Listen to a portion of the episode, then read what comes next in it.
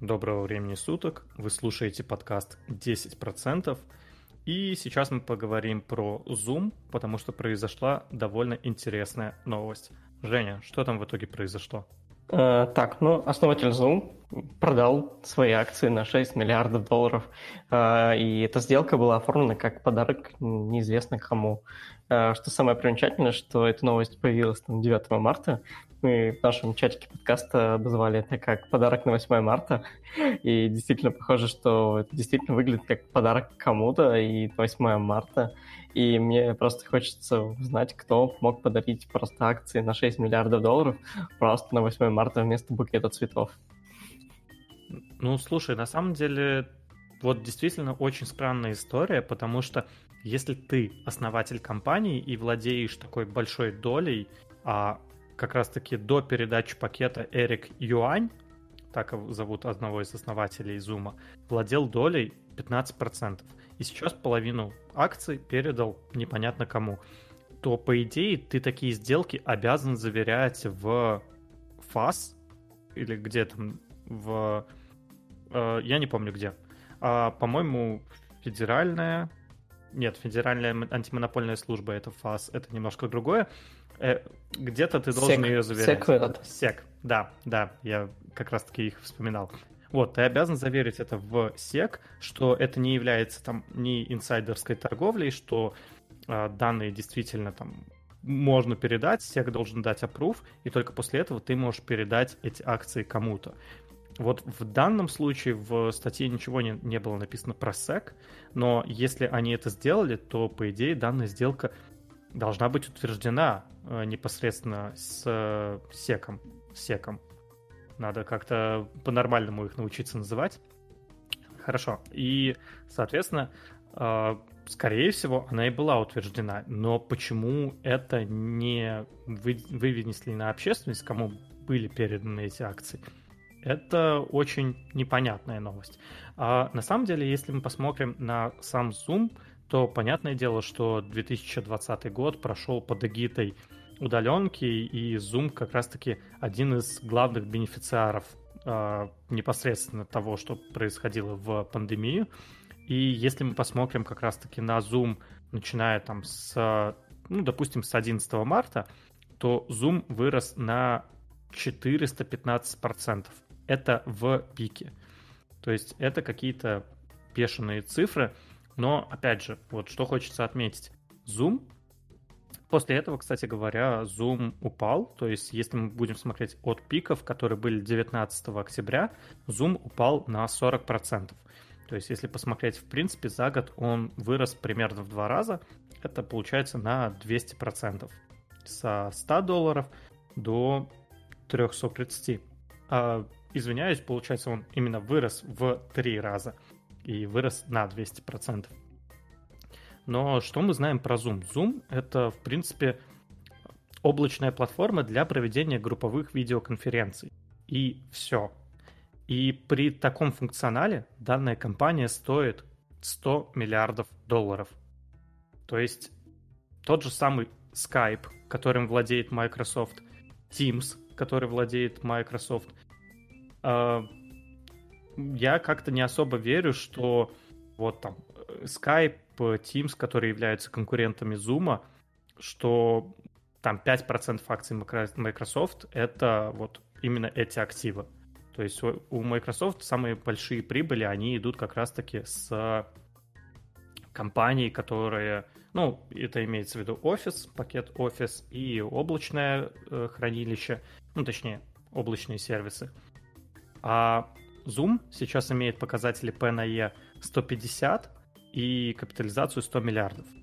Мне кажется, это какая-то дикая переоценка, конечно, Zoom, и не особо удивительно, что вот э, основатель решил избавиться от данных акций. Я бы, по крайней мере, не удивился.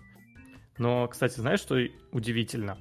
То, что с 8 марта акции компании Zoom выросли на 10%. Сегодня у нас 10 марта, мы записываемся немножко заранее, и к этому моменту акции Zoom выросли на 10%. И вот это вот очень интересно. Вроде бы такая плохая новость, что основатель избавляется от своих акций. потому что это действительно плохая новость. Э, если он избавляется от своих акций, то, наверное, по какой-то причине. То есть, скорее всего, он меньше верит в свою компанию, и поэтому как раз-таки передает их кому-то, либо продает. И вот очень тревожная новость, но на фоне этой новости почему-то компания растет. Вообще, Жень, есть какие-то идеи, что вообще происходит в этом мире? Слушай, ну на самом деле э, ты как видишь, что сейчас рынок действительно какой-то странный, и растут те бумаги, которые в нормальном мире не должны расти. Э, мы вот в прошлом выпуске обсуждали, как растет э, SolarEdge, у которого, ну, там все не в порядке с бумагами, но у них очень классная идея. Ну, то есть, в смысле, не все в порядке с бумагами, но имеется в виду там с деньгами. Но у них очень классная идея, и там у них есть перспектива. А, сейчас я, ну, я просто верю в то, что сейчас на рынке очень много не очень компетентных там трейдеров. Ну, грубо говоря, у нас пошел а, опять снова бум домохозяйств, которые пришли на рынок и начинается вкладываться во все хайповое. Zoom все-таки остается до сих пор хайповым, и 2020 год на это очень сильно повлиял. Я даже думаю, что хайп вокруг Zoom продолжится там, может быть, еще следующий год. Да, типа, люди пришли на удаленку, стали пользоваться Zoom, и типа такие увидели, что это круто. Это действительно неплохая, э, неплохой инструмент, да, видеоконференции. У него, ну, я, я сейчас немножко отдамся в детали, просто почему я считаю, что Zoom это э, хороший инструмент для видеоконференции, у него классная передача звука, у него классная там э, передача там видео, это лучше, чем в скайпе, потому что он не так сильно сжимает, и, соответственно, я не знаю, как это работает. Возможно, это не... Короче, возможно, это не peer-to-peer соединение, а соединение через сервера, и, возможно, как бы Zoom нужно это все каким-то образом обслуживать, и, возможно, это требует больше каких-то там серверных мощностей и, соответственно, финансов. Ну, я, честно говоря, не очень знаю подробности, но в любом случае я не вижу прям супер больших перспектив у Zoom, потому что это все-таки какая-то точечная тулса, которая решает ровно одну проблему. Когда есть, как ты правильно сказал, Teams, есть Slack, есть Skype, есть Google Meets, есть э, да что угодно, что решает, в принципе, ту же самую проблему, что и Zoom, только имеет под собой еще хорошую экосистему, которую у Zoom нет. И сейчас эта акция растет, потому что ее, во-первых, разогнали, а во-вторых, сейчас, в принципе, рынок растет, и это понятно, что ну, как бы будут расти все, как бы, якобы интересные бумаги, в том числе и там какие-то совсем спорные вещи. Вот, и в том числе Zoom. И, и я думаю, что сейчас, когда рынок будет там фиксироваться, или там, ну, не фиксироваться, а скорее корректироваться, то ну, Zoom а, точно упадет, и долгосрочной перспективе я, в принципе, у него вообще не вижу никаких там э, шансов стать каким-то лидером в чем-то.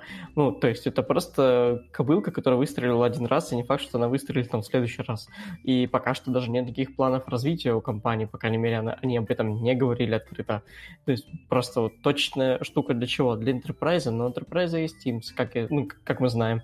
Есть Slack, который, в принципе, даже немножко удобнее, чем Zoom, мне, мне показался. Поэтому фиг знает, почему он растет, и тоже согласен, что странное. Но почему продал а, владелец компании?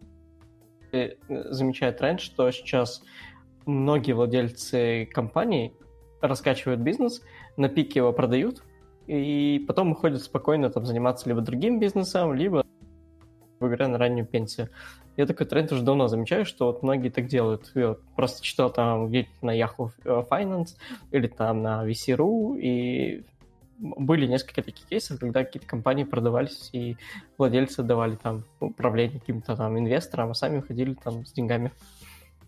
Самое что забавное, что если мы посмотрим на прогнозы аналитиков, то все аналитики пишут, что Zoom надо покупать, он вырастет на, ну, кто-то пишет на 40%, кто-то пишет на 60%, то есть в среднем вырастет еще на 50%, типа, покупайте железняк. И вот на это, конечно, мы какой-то выпуск назад уже говорили про это, что насколько там стоит доверять аналитикам, как бы... Нет, конечно, нужно думать своей головой. Я, кстати, полностью согласен про то, что данная кобылка, она как бы выстрелила в 2020 году, но смотри, есть э, несколько вещей. Я, я с этим полностью согласен, я думаю, что дальше пойдет там в упадок, но э, что хочется сказать. Во-первых, Zoom, они говорили про то, что они планируют дальше. То есть они публично говорили что они планируют создавать свою экосистему, на самом деле что-то наподобие вот офиса, где ты можешь одновременно вот э, вокруг конференции ты можешь и шарить какие-то файлы, и какие-то там презентации вести, чтобы это было относительно удобно. Я не знаю, вот конкурировать на в данном поприще, опять же, с тем же самым офисом, ну, звучит как самоубийство. Хотя Google как-то справляется. То есть Google пошел не в профессиональный сектор, они пошли в более для пользователей, и сейчас как-то поделился рынок, что если нужны презентации вот именно пользовательские, то Google отлично, вот Google документы, Google таблицы, они отлично вот для пользователей подходят. Если более профессионально, где больше крутится денег, то там офис и вот сейчас аналогов, адекватных аналогов офису, наверное, можно сказать и нету. Как бы, в принципе, у Яндекса есть тоже что-то свое, но, насколько я помню, они пользуются майкрософтовскими онлайн-продуктами. Вот Google единственное, кто сделали адекватное что-то свое. Но, опять же, как получится у Zoom, такие продукты по, по опыту, могу сказать, создаются очень сложно. И очень сложно вот создать настолько большие продукты, скорее всего, пойдет что-то не по плану. Мы с тобой же не знаем и тот же самый LibreOffice, и OpenOffice, какие там еще офисы были. То есть продукты, аналоги майкрософтовскому офису. А, слушай, я не думаю, что они а, собираются быть конкурентом офиса. Я думаю, что они скорее пытаются быть конкурентом. Короче, сейчас есть а, такие стартапы, которые делают а, какую-то обвязку вокруг ну, как бы какой-то сложной экосистемы. То есть они делают интерфейс а, супер упрощенным, но типа делают а, какие-то точечные решения, которые очень хороши там для бизнеса, оно делают, скажем, на базе Гугла или там на базе какого-нибудь э, Амазона, например, да? Ну, в смысле, не облачный штук, а вот, например, у Гугла есть там, скажем, Hangouts, у Гугла есть там а, какие-то диски, да, например, там хранение файлов. Но рядовой пользователь обычно, он, типа, смотрит на, на весь этот зоопарк там инструментов и, типа, такой, м-м, типа, а что ж мне использовать, для чего? Ну, то есть, нормальный пользователь, то есть ему, конечно, будет там зайти там система, где будет кнопочка, да, там начать видеозвонок, чем открыть Google Hangout, добавить кого-то в конференцию, еще что-то. Это типа сложно для рядового пользователя. Ну, как бы для нас, конечно, с тобой, мы с тобой уже привыкли в этом всем крутиться. Ну, скажем, какая-нибудь условная тетя Зина, которая пришла там в компанию работать HR, для нее будет сложно понимать всю экосистему Гугла, например. И вот есть компании, которые делают какие-то упрощенные штуки, которые строятся вокруг вот этой вот системы Гугла, например. Ну, я говорю, к примеру. Вот. И типа упрощает взаимодействие со всей этой экосистемой. И, возможно, Zoom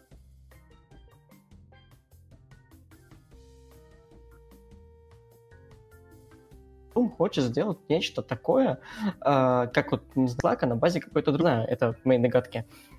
И в таком случае, ну, в принципе, хрен узнает. Просто у Zoom сейчас есть э, э нужная вещь, это кабелей. Многие, типа, там говорили, что вот, типа, 2020 уйдет, и, типа, как бы люди, которые перешли на Zoom, близко там вернутся в офисы, но они, во-первых, не вернутся, а во-вторых, даже если они вернутся в офисы, то Zoom никто не отменял, и он, типа, ну, возможно, будет таким э, какой-то замены для того, чтобы по-быстрому с кем-то созвониться. Но, опять же, если мы говорим про офисы, у всех уже есть какая-то настроенная, э, какое-то настроенное комплексное решение, которое, опять же, имеет за собой экосистему типа Microsoft Teams. И, блин, я пока, я думаю, блин, Возможно, это будет популярно среди фрилансеров, которым не нужно иметь там какой-то Teams, у которого есть там какая-нибудь связка вокруг сервисов Microsoft, или там какие-нибудь другие компании, которые делают связку вокруг там Google или еще что-то. Поэтому, возможно, это действительно станет таким менее востребованным, ну, я но продолжим верить к тому, что mm. вот сейчас был большой взрыв, да, вот получается онлайн работы, и мы все перешли в онлайн, оно видно, и в целом, скорее вот когда начнет вакцинация идти полным ходом, и когда вот мы вернемся в обычный ритм жизни, то да, Zoom останется, но им будут пользоваться там раза в три меньше. И вот к этим пикам, которые у нас были в 2020-2021 году, мы вернемся там условно лет через пять, может быть, в лучшем случае. Я имею в виду именно по использованию, не по ценам, именно по бизнесу.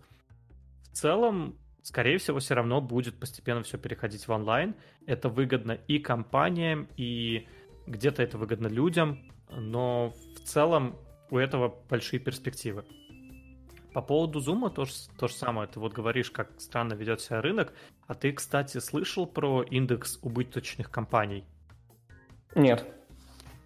В общем, Goldman Sachs э, сделали индекс убыточных компаний, и я тебе даже ссылочку сейчас кину. В принципе, этот индекс, он э, за 2020 год вырос в 4 раза. Я тогда в наш чатик его кину. И это, конечно, просто жесть. То есть компании именно убыточные, а, и в них сейчас в основном только и вкладываются. И это, конечно, страшно. Это очень, опять же, похоже на бум доткомов, когда вкладывались, все думали, что там всем нужны сайты, вкладывались в интернет, а прибыли реальных от этого не было. И вот это очень похоже ну, просто на какой-то дичайший пузырь. Вот.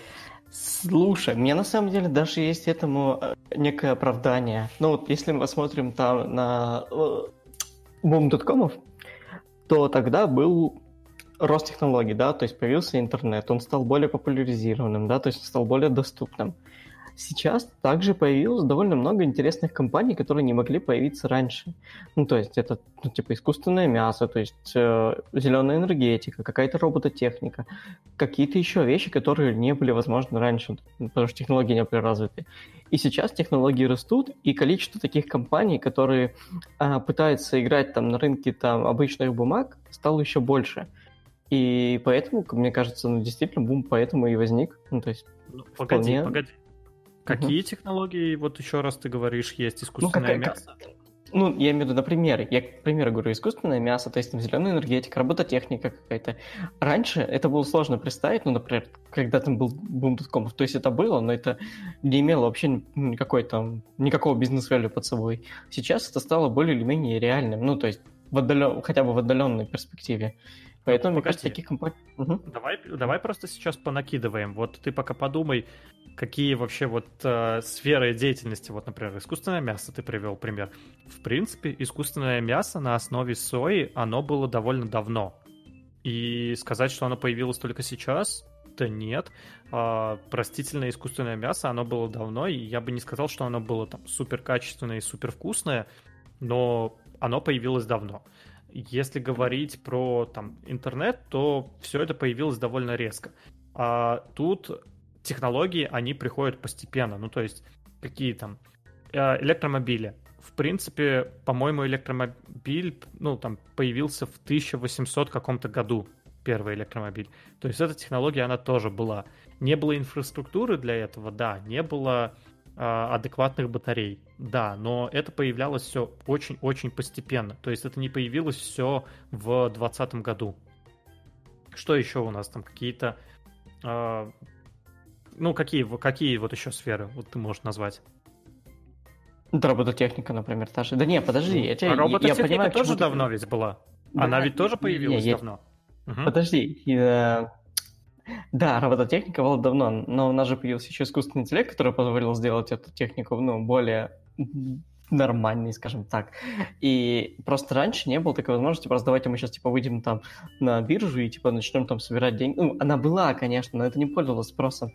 А сейчас уже, ну, типа, каждый, каждый стартап, ну, типа, хочет, ну, на самом деле уже нет, а, просто, скажем, год назад была какая тема, что каждый стартап хотел там выйти там на биржу, например, да, и получать там э, какие-то там инвестиции. И поэтому ну, появился такой бум, ну, много таких компаний, которые довольно рискованные, и, соответственно, много желающих вложиться в эти компании, чтобы заработать, как э, люди зарабатывали там во время доткомов. Я, кстати, на всякий случай про искусственный интеллект, если что, он появился еще в 50-х годах прошлого века. Не-не, я понимаю. Подожди, подожди. Да много чего, да, да много что появилось, допустим, там и там 50 лет назад. И первый компьютер, давай считать, что появился там, ну, когда там в 80-х или 70-х, я не помню историю. Вот. Но, блин, ну как бы сейчас технологии-то стали лучше, и из-за того, что технологии стали лучше, с помощью них можно ну, делать какие-то вещи, которые раньше было сделать сложнее и затратнее. То есть сейчас стало проще делать именно на этом бизнес, а не делать какие-то там новые открытия. Ну вот, интернет на самом деле появился, опять же, ну, я это примерно знал, но вот в 60-е годы появился, то есть интернет даже появился там позже, чем искусственный интеллект, имеется в виду идеи, как создавать искусственный интеллект. То есть тут пишут э, про стандарты, которые 1800-е годы. Э, да 1980-е годы. Угу. Да не-не, слушай, ну как бы, да, можно было сделать что угодно, да, а, компьютерных мощностей тогда не хватало, во-первых, ну то есть мы uh-huh. помним, да, какие компьютеры были. Ты не смог обучить да, да, да. нейронку, которая, допустим, как вот Deep Nostalgia анимирует там картинки. Вот. Однозначно. Сейчас да, сейчас это стало доступнее, и как бы э, компании начали на этом делать ну, какие-то проекты, стартапы, пытаются ну, играть на рынке там компаний, которые уже давно приносят там прибыль. Соответственно, рост ну, этому появился. Но вопрос, насколько им нужно, вот реально нужны эти компании. То есть э, тот же самый там, ну, Clubhouse не хочу в пример приводить, но в принципе появляется действительно множество компаний. Но в как раз-таки пузырь это и есть тот момент, когда, ну, в 2000-х годах был пузырь, когда э, появилась куча сайтов, все пошли в интернет, а в этом не было необходимости. То есть э, на текущий момент, да, там, возможно, там лет через 5-10 мы готовы будем потреблять столько новых продуктов. Но нужно же иметь тоже дозировку, имеется в виду, чтобы э, люди могли постепенно потреблять новые продукты. А когда приходит там то TikTok, то Clubhouse, то Pinterest, Pinterest э, буквально там на одной неделе три новых приложения, но ты не успеваешь столько потреблять. Хотя они вроде бы все прикольные, вроде бы каждое интересно. Но вот людей, э, как бы людям нужно время, чтобы начать потреблять эти продукты. То есть, да, появился там условный Инстаграм, люди вот привыкли к Инстаграму и потребляют контент в Инстаграме. Но люди не готовы вот столько много разного покупать. То есть слишком много всего появляется, и люди не смогут столько денег просто платить. По отдельности компания а... может быть интересная, а вот в сумме, когда они начнут эти компании конкурировать между собой, а они начнут конкурировать между собой не просто за в какой-то сфере, а именно за деньги потребителя. Вот в этот момент, э, наверное, будет сложно уже конкурировать. Много всего Слу... появляется. Не-не, я, я с тобой согласен, что рынок перенасыщен, и просто мне среди этого индекса хотелось бы увидеть, э, какие компании, вот в данном случае, точнее, процент отрасли, которые э, в этом индексе, ну, убыточны. То есть, если это какая-нибудь там, э, там биофарма, например, да, то есть э, какие-нибудь там, ну, я не знаю, как сейчас, ну, даже Модерна, да, которая делает там экспериментальные лекарства, и она довольно убыточна, но все почему-то на нее там ставят, что Модерна, типа, там топ. А, кстати, отдельный разговор про Модерна. вот, но просто таких компаний, конечно, сейчас много, то есть и медицина там начала там, ну, развиваться там нормально, и фиг знает, то есть что будет, как они будут зарабатывать, и это действительно очень хороший вопрос, потому что, блин, я не знаю, как будет Модерна зарабатывать. Ну, то есть, да, она сейчас, типа, произведет там кучу вакцины, например, условно, но будет ли она на этом, ну, покроет ли она расходы свои, тоже непонятно. То есть, и вот таких, да, компаний, которые сейчас на рынке, они убыточны, их действительно очень много, но из них нужно выбирать, скажем так. И типа, если ты там ну, не хочешь рисковать, то для тебя есть компании, которые приносят там прибыль, да, условные, а там те же NTT, которые стабильные, там Apple, которые тоже стабильны. Вот, поэтому, блин, мне кажется, из-за того, что сейчас больше, тех... ну, пришло большее развитие этих технологий, там, искусственного интеллекта, стало больше компаний, которые на этом пытаются делать бизнес. Ну да, есть возможность на этом действительно сделать бизнес, но вот очень пугает такое, такая идея, что этим компаниям придется конкурировать именно за самих пользователей. То есть э, сами люди, они не могут бесконечное количество денег иметь, как бы, и они готовы будут платить вот только некоторым из них. И вот сказать, что в отдельности какая-то компания, она может быть интересная. Но вот в совокупности, когда куча этих компаний, они, наверное, в итоге придут к убыткам. Большинство из этих компаний в итоге будут убыточны и разорятся. А, слушай, я читал одну книжку, я не помню, как она называется, но, короче, ее суть была в том, что на протяжении там нескольких веков достаток людей вырос. То есть, если мы посмотрим там на, э, не знаю, 200 лет назад, э, количество голодных людей было намного-намного там, ну, типа, больше, чем сейчас. Я не помню точно цифры, я не очень хорошо запоминаю цифры, если что. Вот. И сейчас практически нет таких мест на Земле, где люди просто могут умирать от голода, да, ну, то есть есть там какие-то африканские страны какие-нибудь или еще что-то, но даже страны типа там третьего мира, как там Россия или там еще какие-то там СНГшные страны, а, минимальный достаток у людей, чтобы им там не помереть с голода, есть. И в целом, вот если посмотреть на уровень таких вот людей, достаток людей э, вырос по сравнению с тем, что было там раньше. Я думаю, что у людей стало больше каких-то свободных денег, чтобы э, покупать больше, там, ну, больше потреблять, назовем это так. Поэтому, мне кажется, то, что сейчас бум, это соответствует тому, что люди ну, стали больше платежеспособными. Да, действительно, такое есть. Но вот я сейчас открыл статью про интернет, да, так как мы говорили про него только что.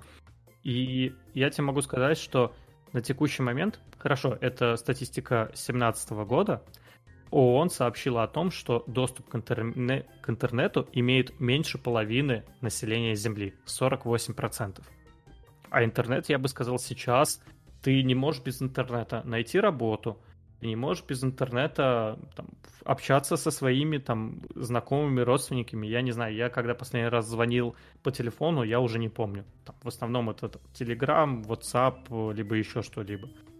Ты не ну, в принципе, нормального существования сейчас без интернета там, тяжело представить.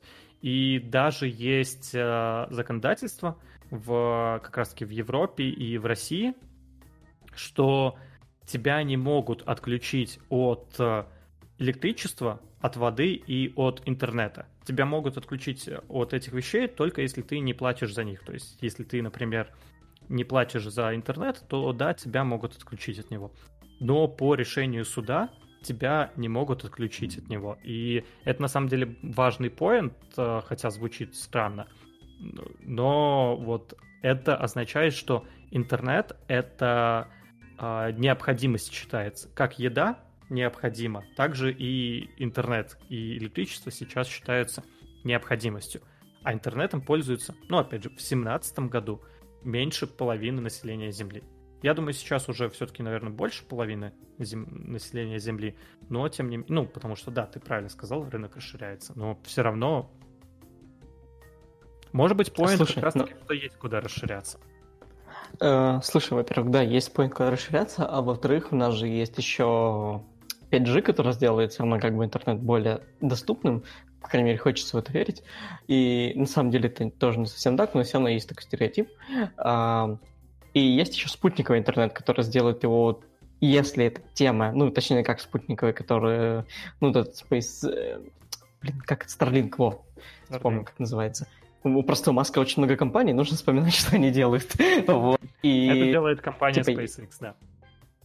Да, не, подожди. А, ну да, SpaceX, которая даст и технология Starlink. Во.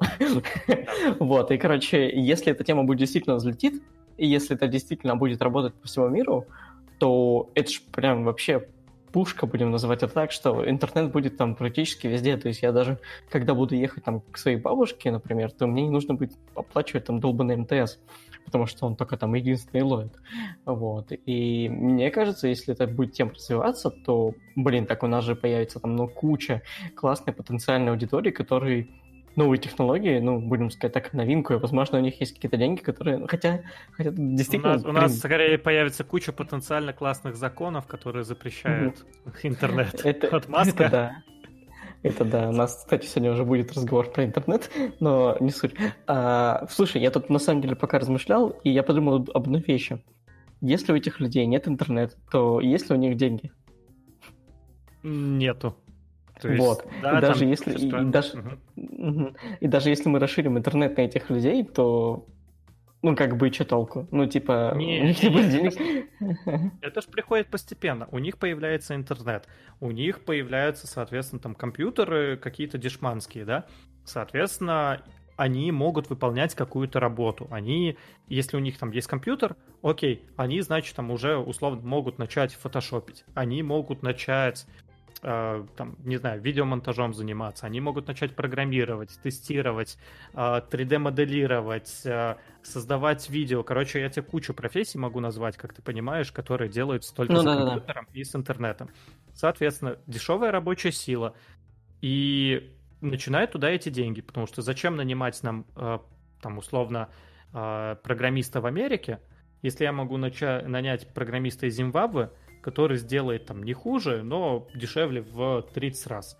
Это, конечно, на самом деле я сильно упрощаю все, но в, такой, в таком плане это тоже работает. То есть я упрощаю все в каком плане? В том плане, что это по законодательству сложно, там есть разные проблемы. Это сложно с точки зрения коммуникаций, это сложно с точки зрения образования, то есть э, программист в Америке, он сделает э, лучше, чем программист в какой-нибудь там отсталой Зимбабве. Но программист в Америке сделает точно так же, как и программист в России. Хотя в России это будет стоить в три раза дешевле. Поэтому, как ты знаешь, у нас так сильно развит аутсорсинг. То есть, когда компания именно мы делаем продукты не для российского рынка, а на Америку, либо на Европу. То есть именно компании, которые занимаются именно аутсорсингом.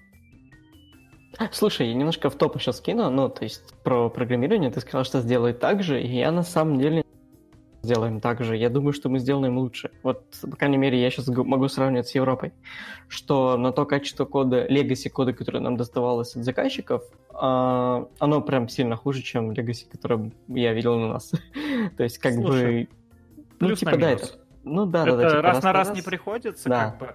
И да, у нас действительно сильные программисты, но опять же, Тут еще, смотри, возможно, э, влияет также немного среда, то есть среда, к которой ты привык, вот где принято вот писать так.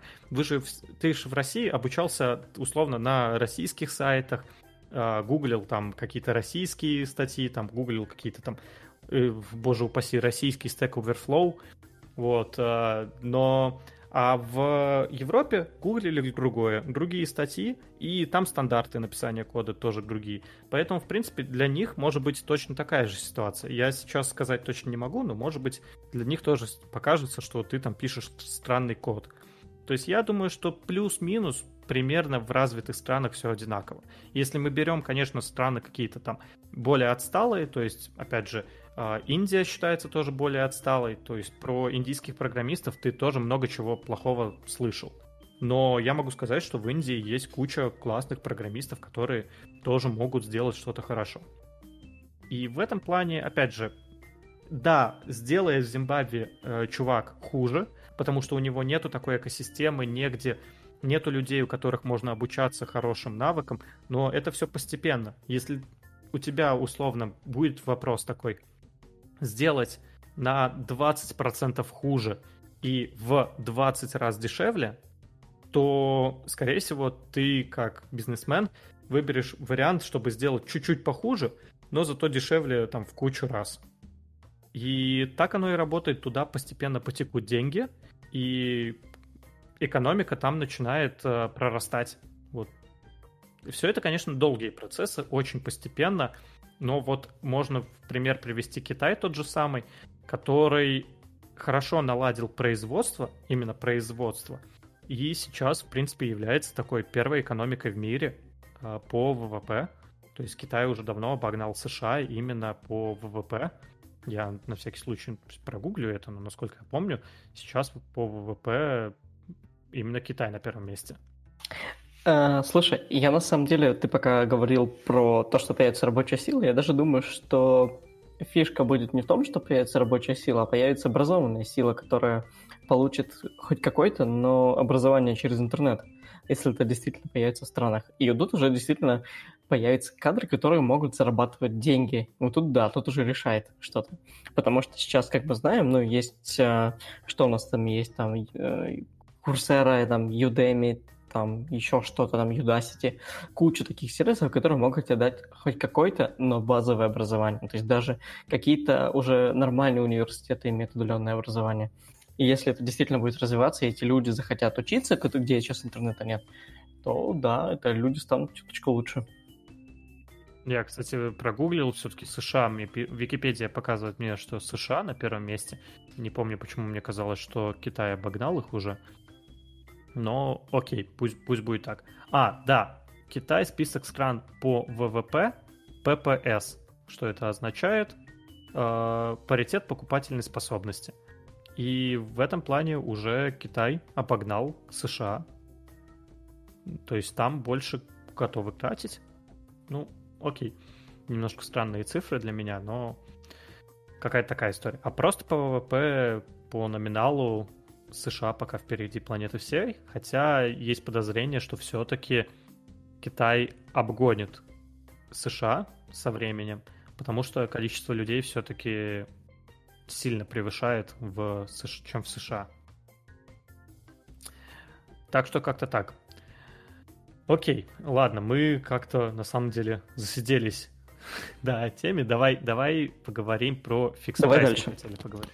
Да, Нет, подожди, хотел... пока, пока мы не отошли от э, интернета, потом к экспрессу а. перейдем, у нас же есть еще новость про то, что Твиттер начинает банить. А, так, если вы вдруг в танке и вы не пользователь Ростелекома, то вы, наверное, ну там не знали о том, что Россия начинает э, замедлять работу Твиттера.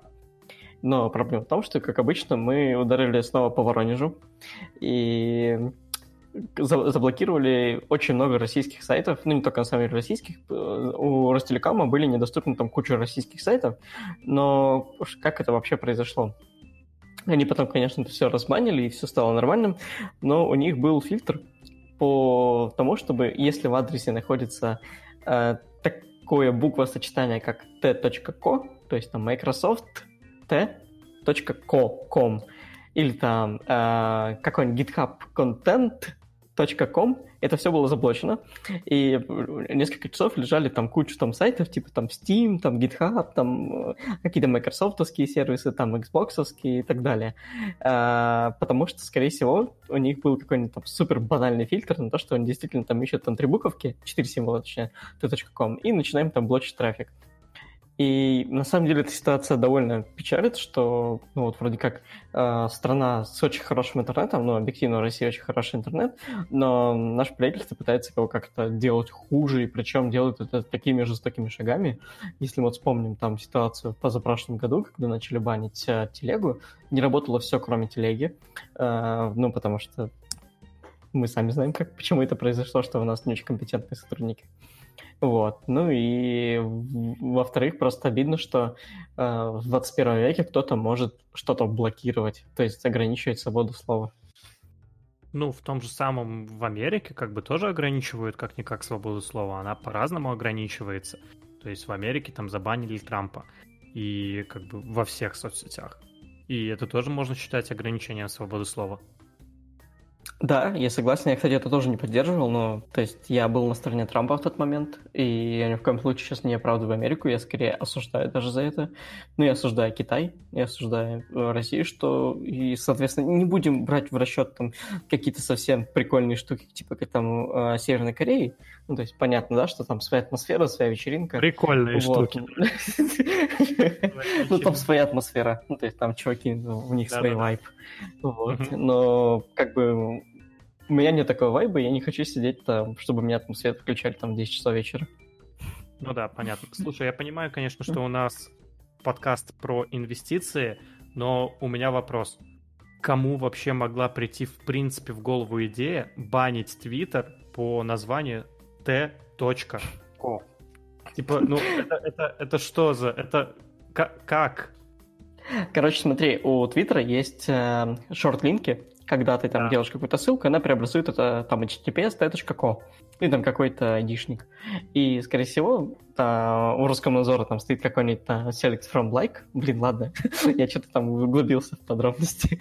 вот, ну, я условно утрирую, что там есть какой-то фильтр по какой-то маске, и, соответственно, t.co входит в маску, хотя, блин, они могли сделать полный адрес сайта, то есть с, с протоколом. Я, я просто не понимаю, как, как... То есть просто Роскомнадзор лажает уже там десятый, сотый раз, как бы, и как, как можно было вообще идею такую подкинуть, давайте банить вот именно t.co, типа, я, я просто офигеваю. Э, слушай, у меня есть куча мыслей по этому поводу, но я не буду сейчас говорить это в подкасте, потому что мы все-таки не политический да. подкаст, и мы не будем набрасывать, но просто в чем мы занесли, что... Вообще, зачем мы эту тему занесли? Ты же вроде занес и... Да, на самом деле просто такое интересно тоже было, как отразится это на Твиттере. А, на самом деле Твиттер, я не знаю, когда появилась эта новость, потому что когда я увидел эту новость, она э, написано было, что они с 10 числа начнут банить. Но, соответственно, сегодня у нас 10 марта, а вот когда именно узнали про это, это хороший вопрос. Но вот сейчас с 1 марта пошло падение Твиттера, и Твиттер упал на 20%. Мне на самом деле было интересно, может ли это между собой коррелировать. То есть я сильно сомневаюсь, что Роскомнадзор обладает такой властью, но может ли это поэтому быть? А, слушай, абсолютно нет. А, просто, в общем, я, как ты знаешь, я часто сижу там на каких-нибудь там геймерских форумах и часто иду дискуссии.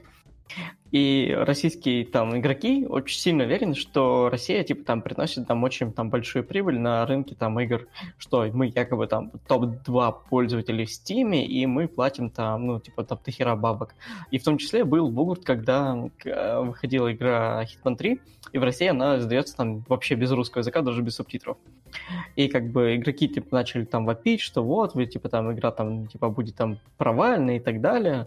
Но если мы посмотрим на статистику продаж вообще по всем там странам, то Россия не входит даже в топ-10 стран по а, ну, по выручке с игр. Ну, то есть даже донаты мы не, не производим. И просто я к тому, что даже если Твиттер в России завлочится, мне кажется, Твиттеру будет абсолютно наплевать. Ну, то есть это, да, у них там пойдет трафик там с России, но те, кто захочет, будут юзать VPN. А те, кто не захочет, ну, нам нафиг, значит, Твиттер не очень нужен.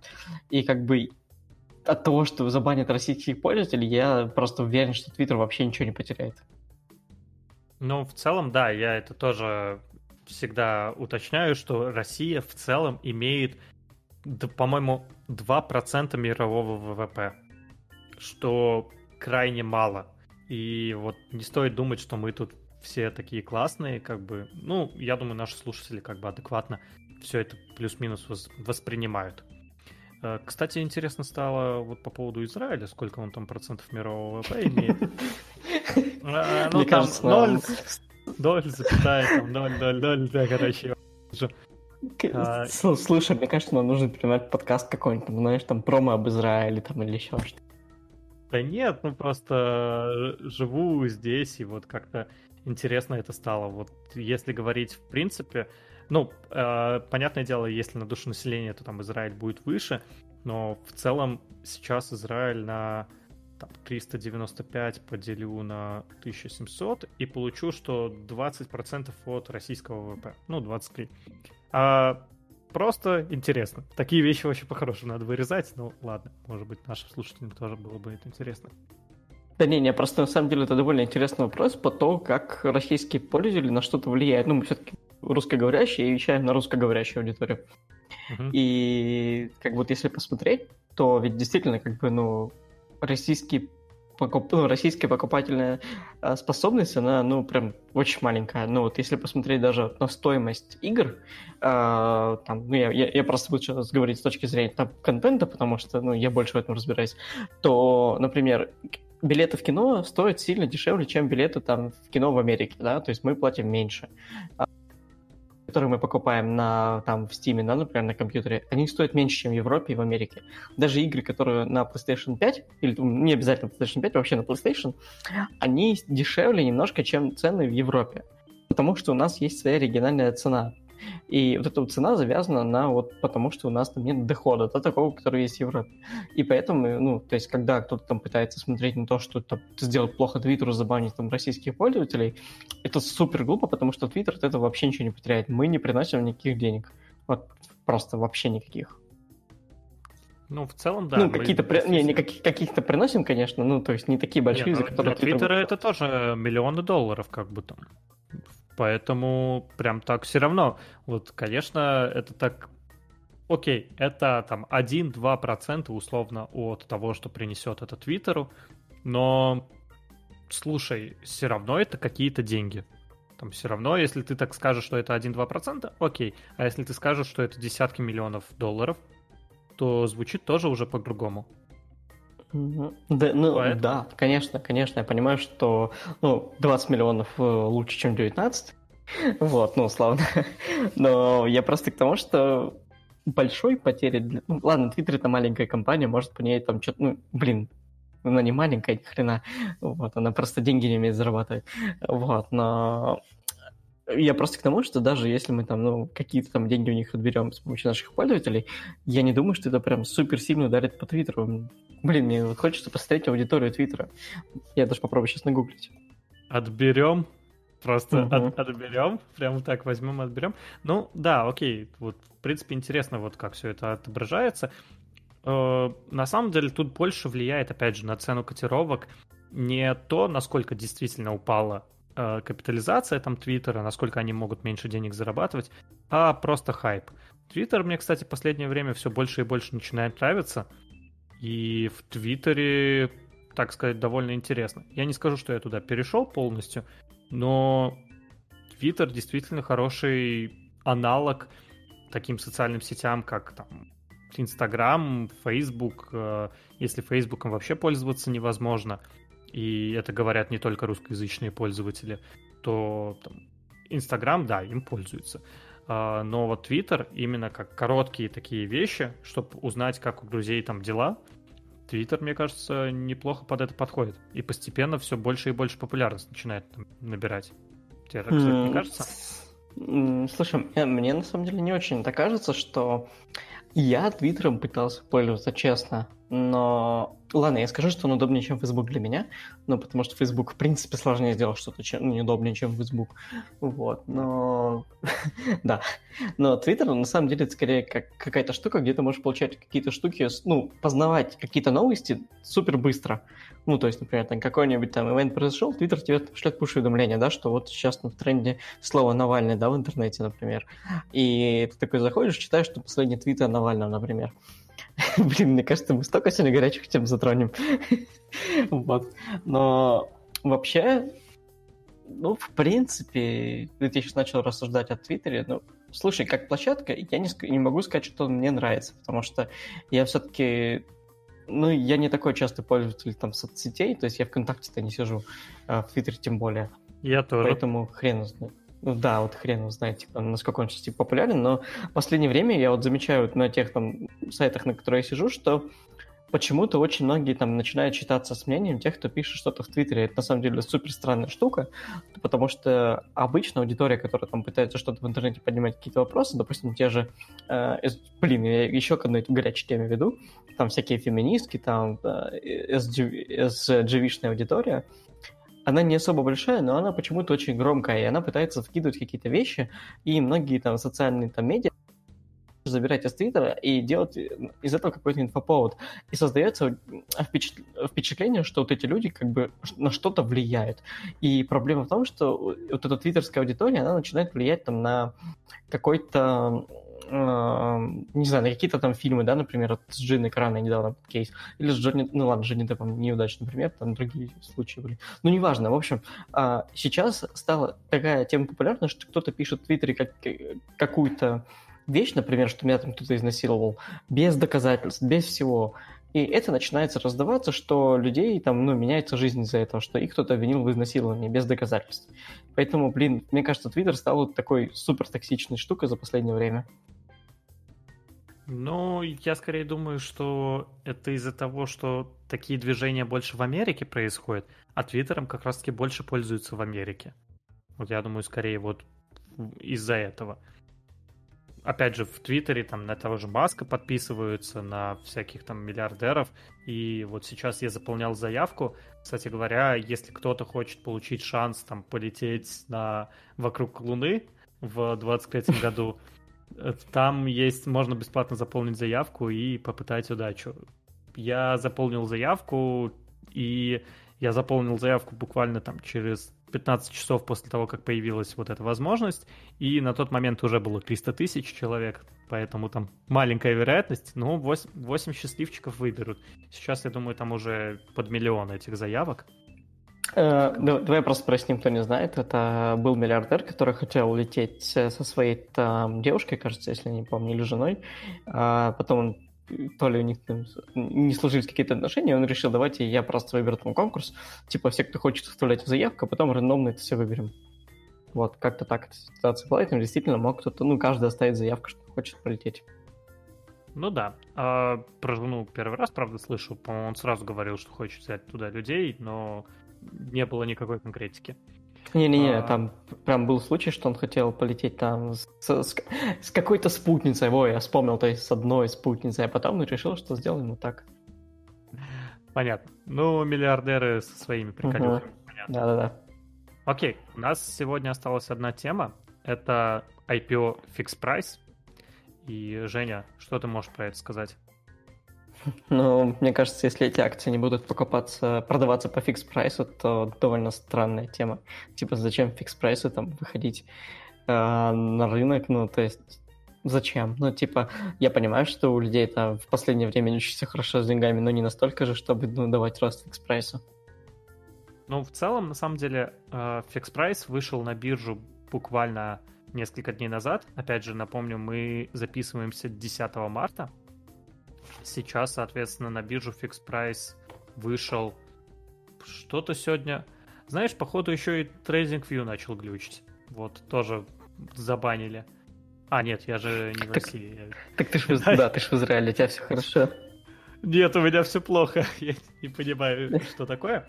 Но, окей, там я помню, что 3, 3 бара было, значит, получается, вышел Fix Price 3 дня назад, и Конечно, Fix Price в начале, в первые там часы, он вырос на 4%, но в итоге сейчас он упал на 2% и как-то продолжает тенденцию вниз. На самом деле, я что-то думал, что он там намного больше процентов было. Я как-то не мерил по процентам, но да, всего лишь на 2% упал. И сейчас вот в минусе на 1%. Не знаю, мне Fix Price кажется довольно странной компанией для выхода на рынок. Да, я понимаю, что сейчас вот э, кризис, и в России там многие любят фикс прайс. Мне, кстати говоря, тоже эта компания, э, не компания, а магазин нравился. Вот, но опять же, сейчас постепенно все уходит в онлайн.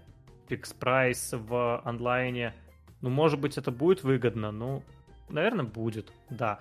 Но все заказывают с AliExpress'а и из подобных огромных агрегаторов.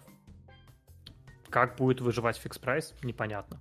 Э, слушай, я даже не думаю, что даже если он будет там в, он- в онлайне, что-то прям все супер хорошо, ну, мы все знаем, что фикс прайс это все-таки магазинчики дома, когда ты там забегаешь, что-то по мелочи берешь и там за какие-то там, ну, условную это фиксированную цену, да, вот, и типа, и, и все нормально, то есть никто не будет там закупаться, как на том же Озоне, который, кстати, тоже вышел на, на биржу, и, то есть, просто ну, генерировать какой-то постоянный поток денег. Ну, то есть, да, там будут, ну, будет, конечно, какой-то поток денег, но я не уверен, что ему стоит, в принципе, выходить в онлайн. Ну, типа, зачем?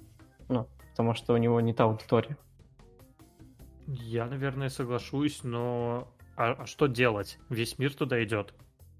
То есть а, сейчас я на самом деле пару дней назад а, плакался, потому что я живу в Израиле, у нас здесь есть Яндекс Еда, называется Daily.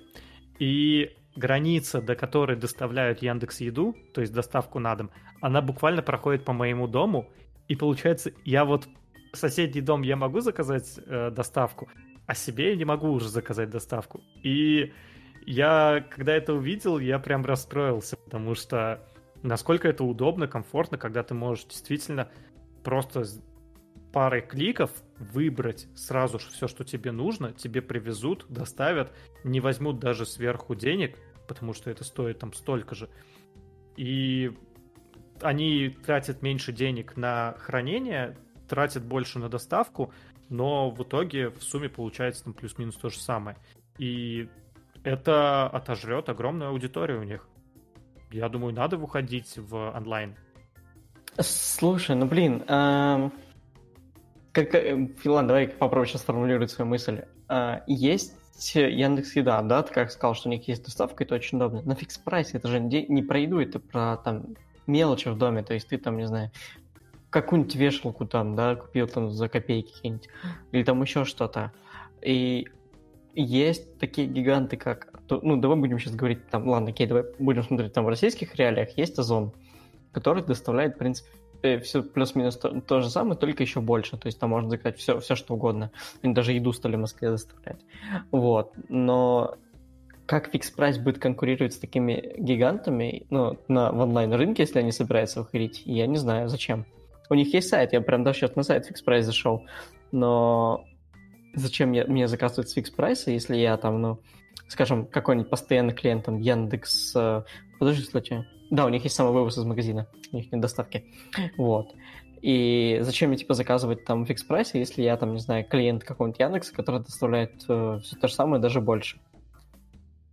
Я тоже не вижу смысла, но вот вышли на IPO и в целом молодцы, но сказать, что в этом есть смысл, наверное, нету. Я, кстати, понял, я четырехчасовик открыл, и они, получается, вышли на IPO только вот сегодня, то есть 10 э, марта, и вот они пошли чуть-чуть на 1% упали, за, в принципе, учитывая, что они торгуются там буквально один день, вот эта волатильность, которая у них была бешеная в самом начале, опять же, плюс вверх 5%, потом вниз 5% буквально за 5 минут.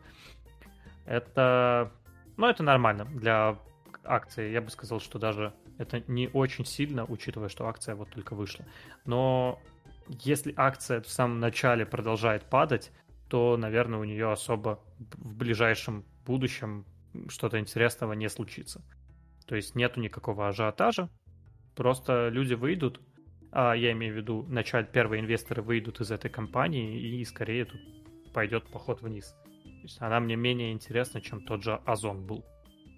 Ну, слушай, Озон на самом деле достаточно хорошая компания, ну, то есть у них есть там перспектива роста, это, в принципе, супер магазин. Э, по-моему, лучше онлайн-ритейлера в России в принципе нет. Ну, то есть у них супер быстрая доставка, очень удобно, у них очень много пунктов выдачи.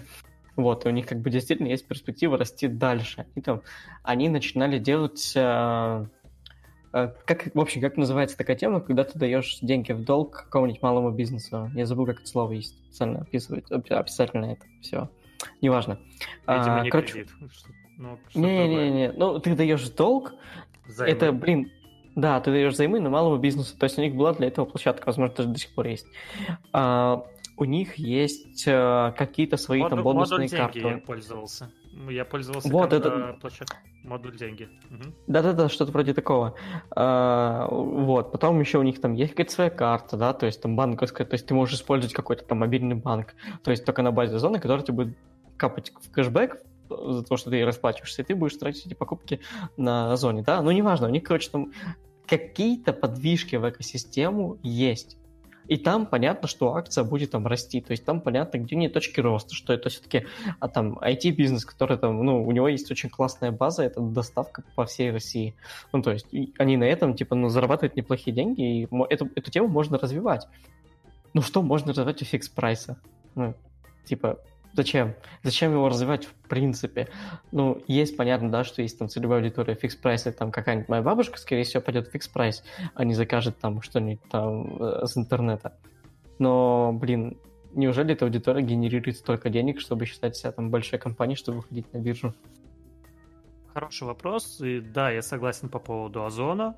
Это действительно, в принципе, я не скажу, что потенциал как у Amazon, но вот какое-то там маленький зачаток на российском рынке вот так закрепиться, стать основным э, онлайн-ритейлером, они могут, потому что из конкурентов это Wildberries, который, ну, мне кажется, что все-таки они как-то пошли в сторону одежды вначале, и пока что они пытаются из этого выйти и стать более глобальным, но у них как-то особо не получается.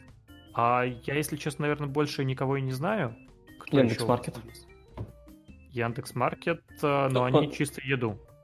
Нет, в смысле, Яндекс уже стали доставлять. Ну, как Беру, помнишь, у них был Беру, теперь он стал Яндекс Маркетом. А. Ну, то есть это, это типа прям большой ритейлер. И на самом деле Яндекс тоже хороший конкурент. Ну, типа, прям очень ну, хороший да. конкурент. Я даже сам иногда заказываю на Яндексе, а не в Озоне.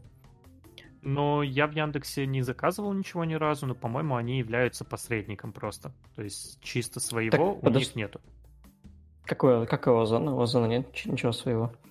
Озон тоже как посредник. Озон э, это один отдельный магазин. То есть это как GD.com. Не, не, смотри, а смотри. Ну ты можешь а, да. и то, Озон... там, да. Но основ... основа Озон... это маркет. Смотри, Озон — это, да, маркетплейс, у которого есть свои склады, куда могут там привозить а, там продавцы свои товары, и Озон их уже доставляет. У Озона есть своя доставка, да? Яндекс, по сути, сделал то же самое. Он сделал прямого конкурента э, Озона. То есть ты можешь там купить товары, э, которые будут доставлены со склада Яндекса, и этот э, товар будет тебе доставлен просто доставкой не Озона, но Яндекса. Вот, то же самое, просто Яндекс решил конкурировать с Озоном. Угу. Ну, понятно. Окей, в принципе, просто, ничего Просто еще, просто еще Яндекс дарит, давит своей экосистемой, что у них же есть Яндекс Плюс. Если ты там пользователь Яндекс Плюса, то у тебя еще падает кэшбэк с этого, который ты можешь тратить на такси, либо на те же самые покупки в Яндекс Танберу. То есть, если ты там, не знаю, часто затоваришься в магазинах там, Яндекса, ты можешь бесплатно ездить на такси, например. Хороший поинт, между прочим. Потому что... И типа, да. Яндекс Такси это же, наверное, основное такси, которое есть на территории России. Ну да, у меня, вот, допустим, а, за все время, там, ну, я не так часто езжу на такси, но я там что-то заказывал, да, там, с, э, с Яндекса, и у меня там уже там 400 рублей там бонусов ну, накопилось. Я могу там либо просто взять оплатить подписку, я не знаю, можно ли у них оплачивать подписку ну, баллами или нет, ну, либо заплатить за такси и поехать бесплатно куда-нибудь. Думаю, нельзя оплачивать. Ну, это точно я не могу сказать. Ну, в общем, ну, да. да, да, да. очень непонятно, да, что тут будет дальше. Какой смысл в этом тоже непонятно. А, мы сюда посматривать, наверное, даже не будем. Это нам не интересно. Но очень напоминает, что вот... Очень на самом деле радует, что российские компании начали выходить на биржу. То есть хотя бы начали появляться потому что действительно было долгое затишье, когда российские компании не выходили на биржу, потому что просто не было кому-то, в принципе, никто не мог выйти, потому что компаний новых-то особо и не появлялось. Сейчас хотя бы начали выходить, это хорошая новость. Э, сказать, что мы готовы вкладываться, это интересный, интересная компания, скорее нет, чем да, но приятно, что такая возможность все равно есть. Что ж, я думаю, на этом на самом деле на сегодня можно заканчивать. Всем спасибо за прослушивание. До скорых встреч. Пока-пока.